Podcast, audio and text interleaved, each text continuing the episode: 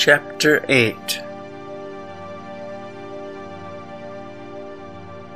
Enigma of Infinity Why does the proposition that 2 plus 2 equals 4 at tea time seem flawed to us, if not pointless altogether?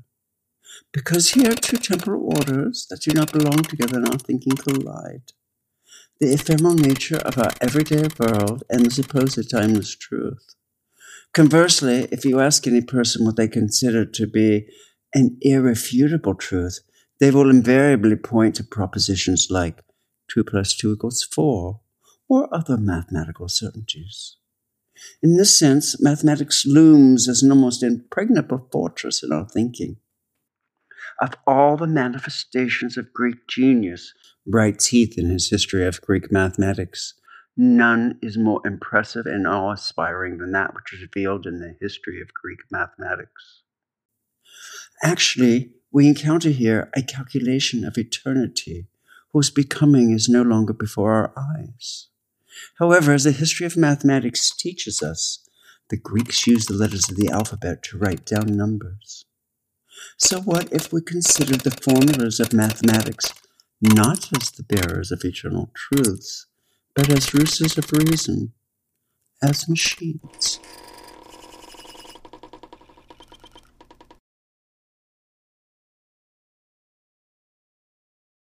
The fact that Kant remarks with a certain astonishment that the logic of the last 2,000 years has hardly developed further gives us information about the longevity of that machine which we haven't deconstructed so far. Even Edmund Husserl, when he tried to write a text on the question of the origin of geometry, was stunned to find the conviction that geometry, with all its valid truths and unconditional generality for all men, all times, and all peoples, has never been fathomed, never seriously made a problem. This intellectual deafness is strange if only because almost every case every utilitarian object left to us by antiquity has been subjected to scrupulous scrutiny. If a hagiographic historiography prevails in such an area of enormous importance, the only explanation can be that such an archaeology hasn't been undertaken because the machine, like our alphabet, is still in use. In this sense, the phantasm of mathematics which the poet Wordsworth describes as an independent world created out of pure intelligence, is also a moment of frozen time, mathematica perennis. Yet even the etymological review holds a few surprises. That mathematics, understood historically, can be translated back as the will to learn, shows that it by no means possesses the monolithic form in its statu nascendi with which it confronts us today. But it becomes even more puzzling if one thinks of reckoning as a social institution that orients society towards specific purposes, as Heidegger had in mind. Mathematics, then, as a directional instruction, as orthodoxy, as an interest led view of the world. Loveless Legends Obviously, the view offered by textbooks is a backward projection in which the historian imposes a highly contemporary image on the past. In the spirit of Schlegel's dictum, the historian is an inverted prophet. However, this image of an intergenerational construction of a fortress in which axioms are defined, propositions are paced, and proofs are provided applies to the Hellenistic phase, but not its beginnings. In any case, mathematics is not the incunabula of philosophy, but a historical latecomer that only begins to blossom as an independent, autonomous discipline from the third century BC in the works of Euclid, Archimedes, and Eratosthenes. As far as its predecessors are concerned, the situation is much murkier. Certainly, there are already the pre Socratics, Thales of Miletus and Pythagoras. However, in these first efforts, it's nevertheless questionable whether mathematics can be understood as an independent discipline at that time. Its very naming, as the will to learn, points to a universalistic horizon that found its tautology in the concept of universalis mathesis. Thus, Plato still asks the question in his state, in what the greatest mathematic consists, to give the answer that the greatest consists in the idea of the good, a way of looking at things that can only seem absurd to a contemporary mathematician. The beginnings of mathematics become even darker if one realizes not even the existence of its founding fathers is unquestionably vouched for. Indeed, that already Aristotle expressed doubts about the figure of Pythagoras. And it also becomes questionable whether they saw themselves as mathematicians at all. This becomes clear in the debate that's flared up around the figure of Pythagoras, or more precisely, around the question of whether we are dealing with a pioneer of science, or rather a shaman, who, as a psychopompus, a soul guide, introduces the uninitiated to the mysteries of the world's creation. Walter Burkert, who has advocated this position, points out that Pythagoras was called Goeus, that is, juggler and sorcerer a word in its archaic meaning that corresponds to the medicine man or the shaman, while in the demagicified world it refers to a clumsy, fraudulent, or malicious black art. Thus contrasting goeteia with magia, that white magic sibling of the machine. Only one thing is certain the exactness of mathematics is not a fact, but something that is driven out of history, acted out exaggerate.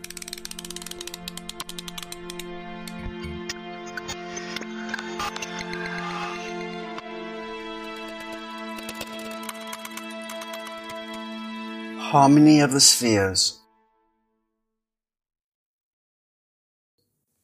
The dark past of Pythagoras is illuminating, if only because it reveals kinships. Like Pythagoras, the dactyls, the dwarf smiths who assisted in the birth of Zeus, were also called Goets, as was Orpheus, who brought the mysteries to the Greeks. The bridge that leads from the metallurgical production of the gods to the Pythagorean secret society is music. The dactyls, who drowned out the birth cries of the Zeus child with the drumming of their shields, are considered to be its inventors. Orpheus, in turn, whom Pythagoras praises as the inventor of music, is said to have renounced the gods at the end of his life and paid homage only to the sun. But how does Pythagoras come to the harmonies of his spheres? Once again, we encounter the connection between metallurgy and music. In an ancient legend, it is said that Pythagoras heard the melodious sounds of hammers ringing together in a forge and discovered that their weights are in integer ratios to each other. But this not only reveals to him the secret of the music intervals, but also the secret of the number. Whereas the pre Socratics sought the origin of the world in nature and the elements, here number becomes the primordial ground of being. This insight, but everything is equal to number, becomes the credo of not only Pythagoras, but also of the secret society that forms around him. With this transformation, black art transforms into white magic. The phantasm of intellectual reproduction arises. Last but not least, the name of philosophy itself supposedly goes back to Pythagoras. If we take the legend as a link, the double image of magic and reason is no longer a contradiction, but rather evidence of that original power machine magic that we have recorded as characteristic of the Mechane, an oscillation between men and gods, demiurgy and theurgy.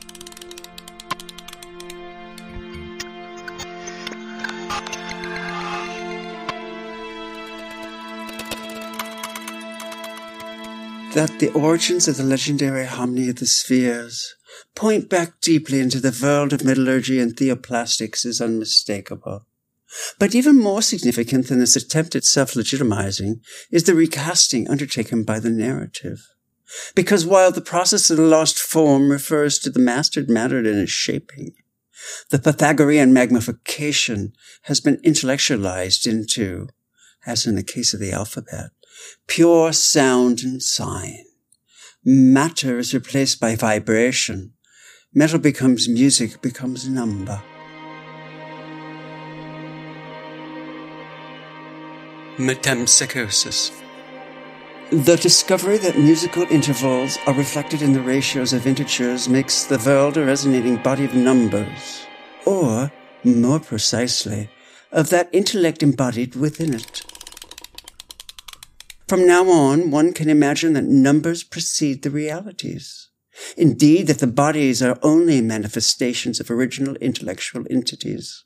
If we compare this view with the process of the last form, we see the order of procreation has been inverted, because now one does not step from the body to the mind, but conversely from the mind back to the body.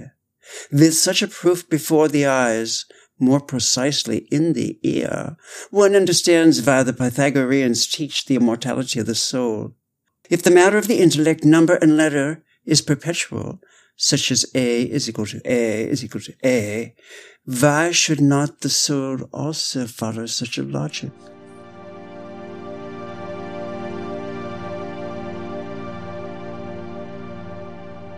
Initiation the historical image of Pythagoras is one that has been painted over again and again, even taking on legendary features over time. The Neoplatonic biographers report that Pythagoras had not only clairvoyant abilities, but also those of bilocation, giving him the ability to have been in two places at once. He also worked miracles, spoke to animals, drove out plagues and epidemics, tamed the wind, hail, and the like. Given these superpowers, it is not surprising that the legend must come back not only to the forge and the midwives of Zeus, but also his childhood cave. Consequently, it is said Pythagoras visited it with the Kuwaitese priest Epimenides, who in turn not only reached the fabulous age of 175, but also spent 57 years sleeping in said cave. Playing on the keyboard of magical omens, the sources paint the portrait of a sorcerer and soul guide, who, in our modern way of thinking, would probably be considered a guru. In any case, Pythagoras was known to his contemporaries not as a mathematician, but as a sage who had established a secret society at Croton in Sicily and gained considerable influence there. And yet, there is one particular feature that traces our path to mathematics. For in the Pythagorean secret society, all understanding is based on the knowledge of numbers. So when a neophyte entered the order, he was asked to count, but he was interrupted when he reached the number four. Thereupon it was revealed to the astonished neophyte, Now you have pronounced our oath. Whoever knows what the one, two, three, and four mean, that is the alpha, beta, gamma, and delta, can open the gate to the secret.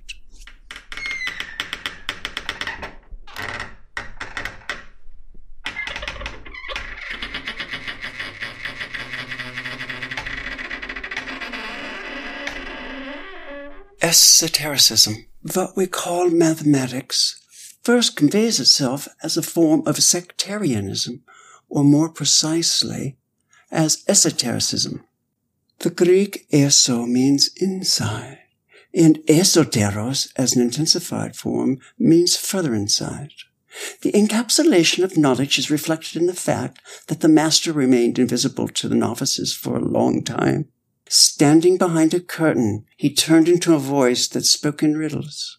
What the voice said might be understandable to the mathematicoi on the other side of the curtain, but to the excluded acousmaticoi, it was only an enigmatic magic formula. Perhaps that is why the order's code of conduct was seemingly enigmatic. The commandments to abstain from beans, because according to Aristotle, they resemble genital parts, or the gates of Hades. Not to pick up what has fallen to the ground, not to touch a white rooster, to avoid breaking bread, not to walk on country roads, and not to tolerate swallows under one's roof. Perhaps the very arbitrariness of these demands is the essence of the matter. The request from the outsider, the exotericist, step inside and there grasp the number's essence to which he owes his life.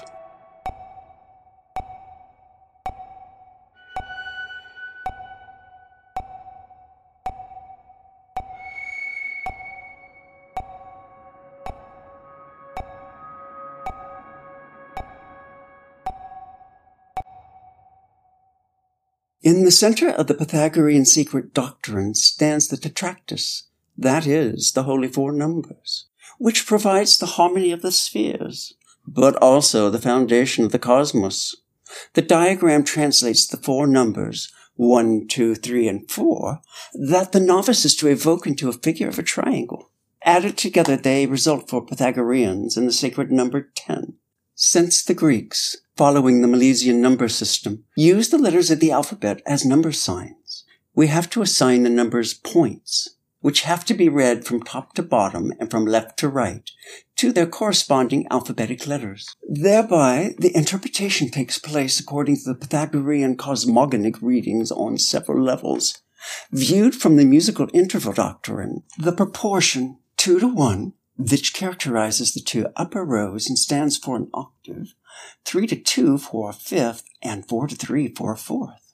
From a geometric point of view, the number 1 stands for the point, the number 2 for the line, the number 3 for a triangle, the number 4 for a tetrahedron, therefore a physical three-dimensional object. If we keep in mind the Pythagorean prayer formula, Bless us, divine number, you who produce the gods and men. It is obvious that there must be a cosmogonic reading. Here, the one, the alpha, stands for the monad, the world's soul. The two, beta, for the power. The dialectic of limited and unlimited. The three, gamma, for the harmony. And the four, delta, for the cosmos, which consists of the elements fire, air, water, and earth. And because the Tetractys is hopelessly overloaded, the number three, the struggle but also the unequal, stands for the masculine. Four for the feminine, the harmony but also the equal. Five for the union of the two, but of course also for the quintessence. By connecting more points, you can form a polyhedron that, when its inner points are connected, creates the pentagram. That is the Pythagorean logo, so to speak. Because inside of it again, like a TV within a TV. A polyhedron can be seen, which, if you connect its points again, creates a pentagram ad infinitum.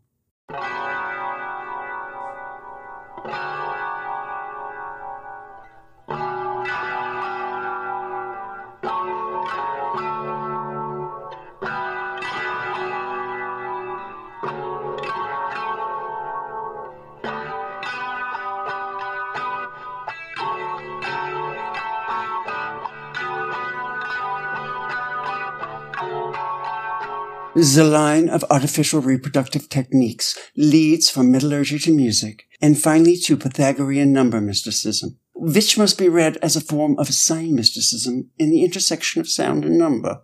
Of course, the Pythagorean mysticism does not merely chant the eternity of the unchanging letter, it transforms the letters into the principle from which everything created is owed. Thereby, it is considered to be the first mathematical proof of this up to now unattained power of creation, that the laws of music submit to this harmony of spheres.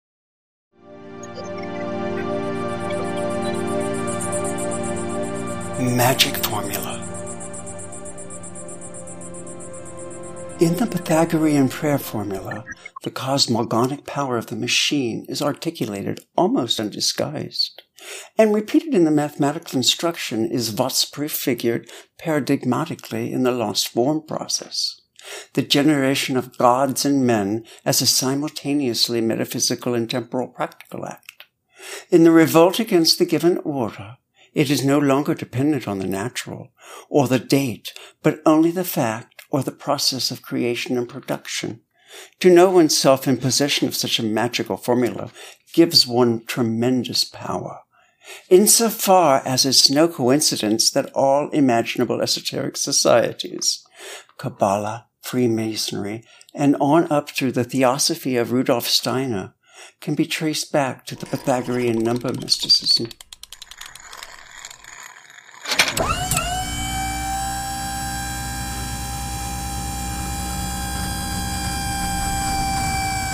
You see, results of Pythagorean mathematics are quite impressive. With the affirmation of the number, thinking detaches itself from every view, as an unfolding of that utopian space which is animated only by platonic bodies and ideal entities. In this space, metempsychosis is the program that allows one form to be translated into another, for a body to be scaled at will. Historically, as the world of numbers detaches itself from religious sphere, so arises the assertion of worldly domination as it gains validity in philosophical metaphysics. This synthetic moment, which is reflected in the logic, the necessity of proof, and finally in the conceptual machinery of axioms, hypotheses, proofs, and the like, is what distinguishes Greek mathematics from its predecessors. Accordingly, the mathematics historian Thomas Heath says, Mathematics, in short, is a Greek science, which may or will bring new results to modern analysis. What is new is the thetic movement, that one creates signs that gives births to science.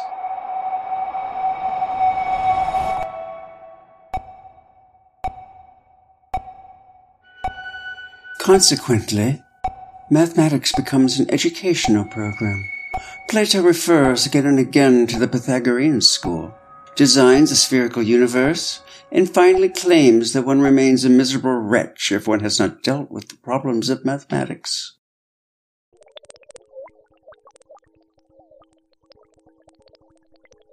Reductio ad absurdum. Very early, the monsters which the Pythagoreans thought they had rid themselves of within their pure number cult return again. The squaring of the circle confronts mathematicians with the incommensurable, a number genre that does not want to submit to the mysticism of the all-generating sacred number. But how can a system to which God and man alike owe their existence have such a monstrous void?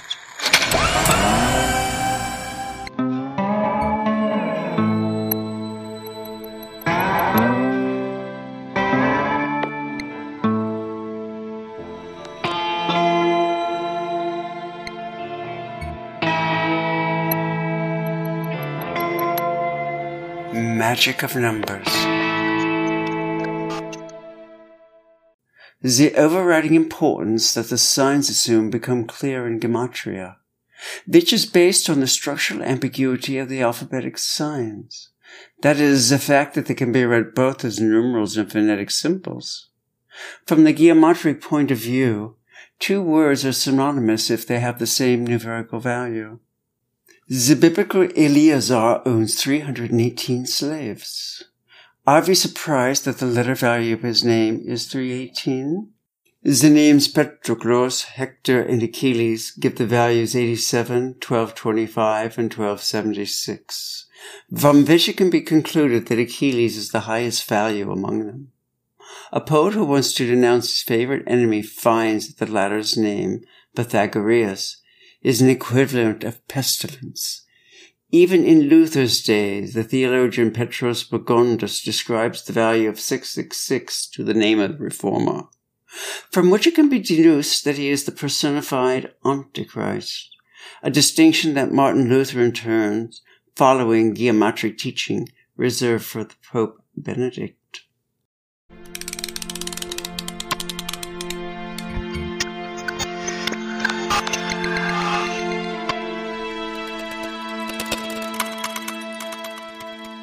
Myth of Reason Every mathematical formula is something like a labyrinth from which one has driven the Minotaur. Unable to witness what is happening inside the labyrinth, the uninitiated are faced with a locked, inaccessible power plant, a Kraftwerk. Just as the heroic deeds of Theseus is repeated in the movements of the Athenians, whose dances are meant to recreate what's happening inside, the inside only translates in an indirect mediated way. Certainly the magnification of the heroic act still pulsates here, but one has long since found oneself in that comfort zone where electricity comes from the socket. In so far, one believes it is possible to proceed in a more geometrical, and shows the heroic triumphalist side. the conqueror who has eliminated the monstrosity from the world. This triumphalism, of course, is the disease of the Thetic, total amnesia, that the formula cannot explain what it has put into the world.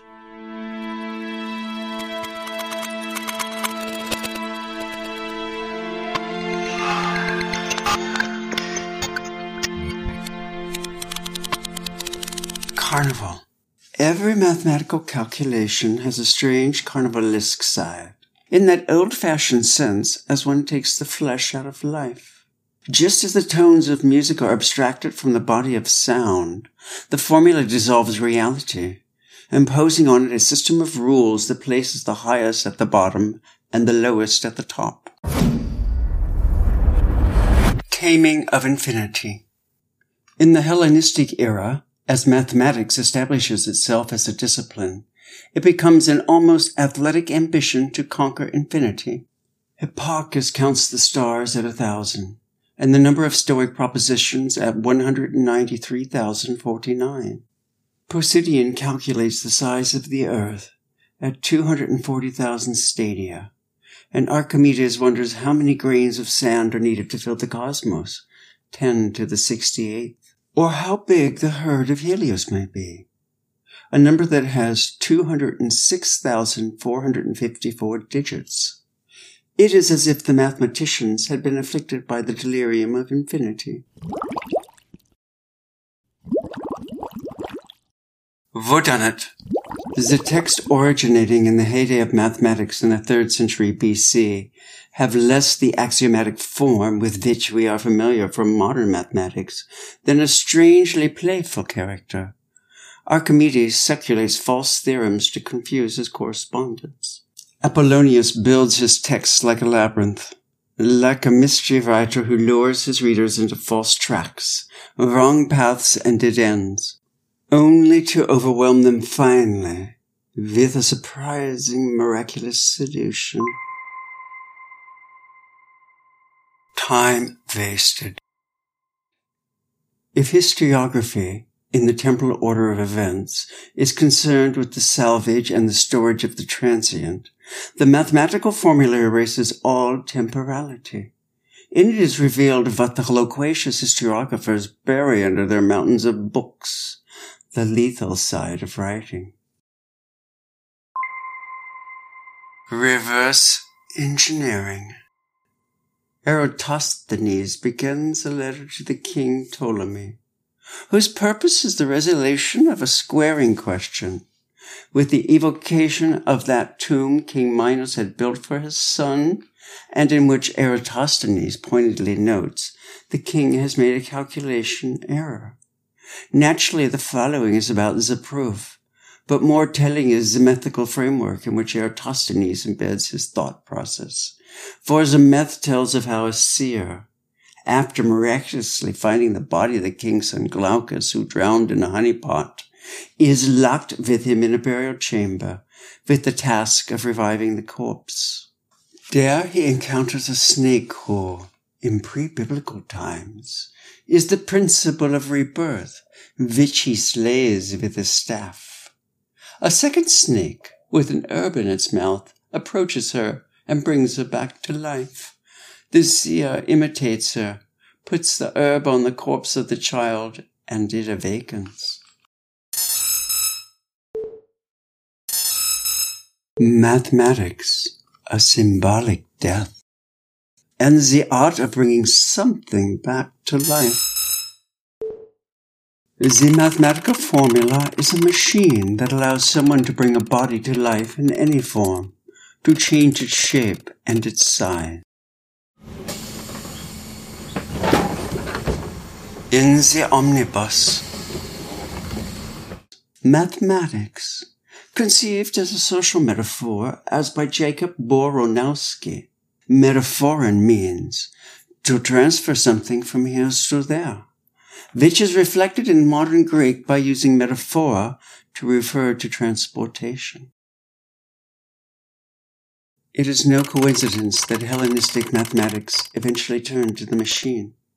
The use of gears in the hydraulic water clock, pulleys, power amplifiers, and the Antikythera mechanism which is presumed to go back to Archimedes and shares a machine containing not only the movements of the starry sky, but also of time.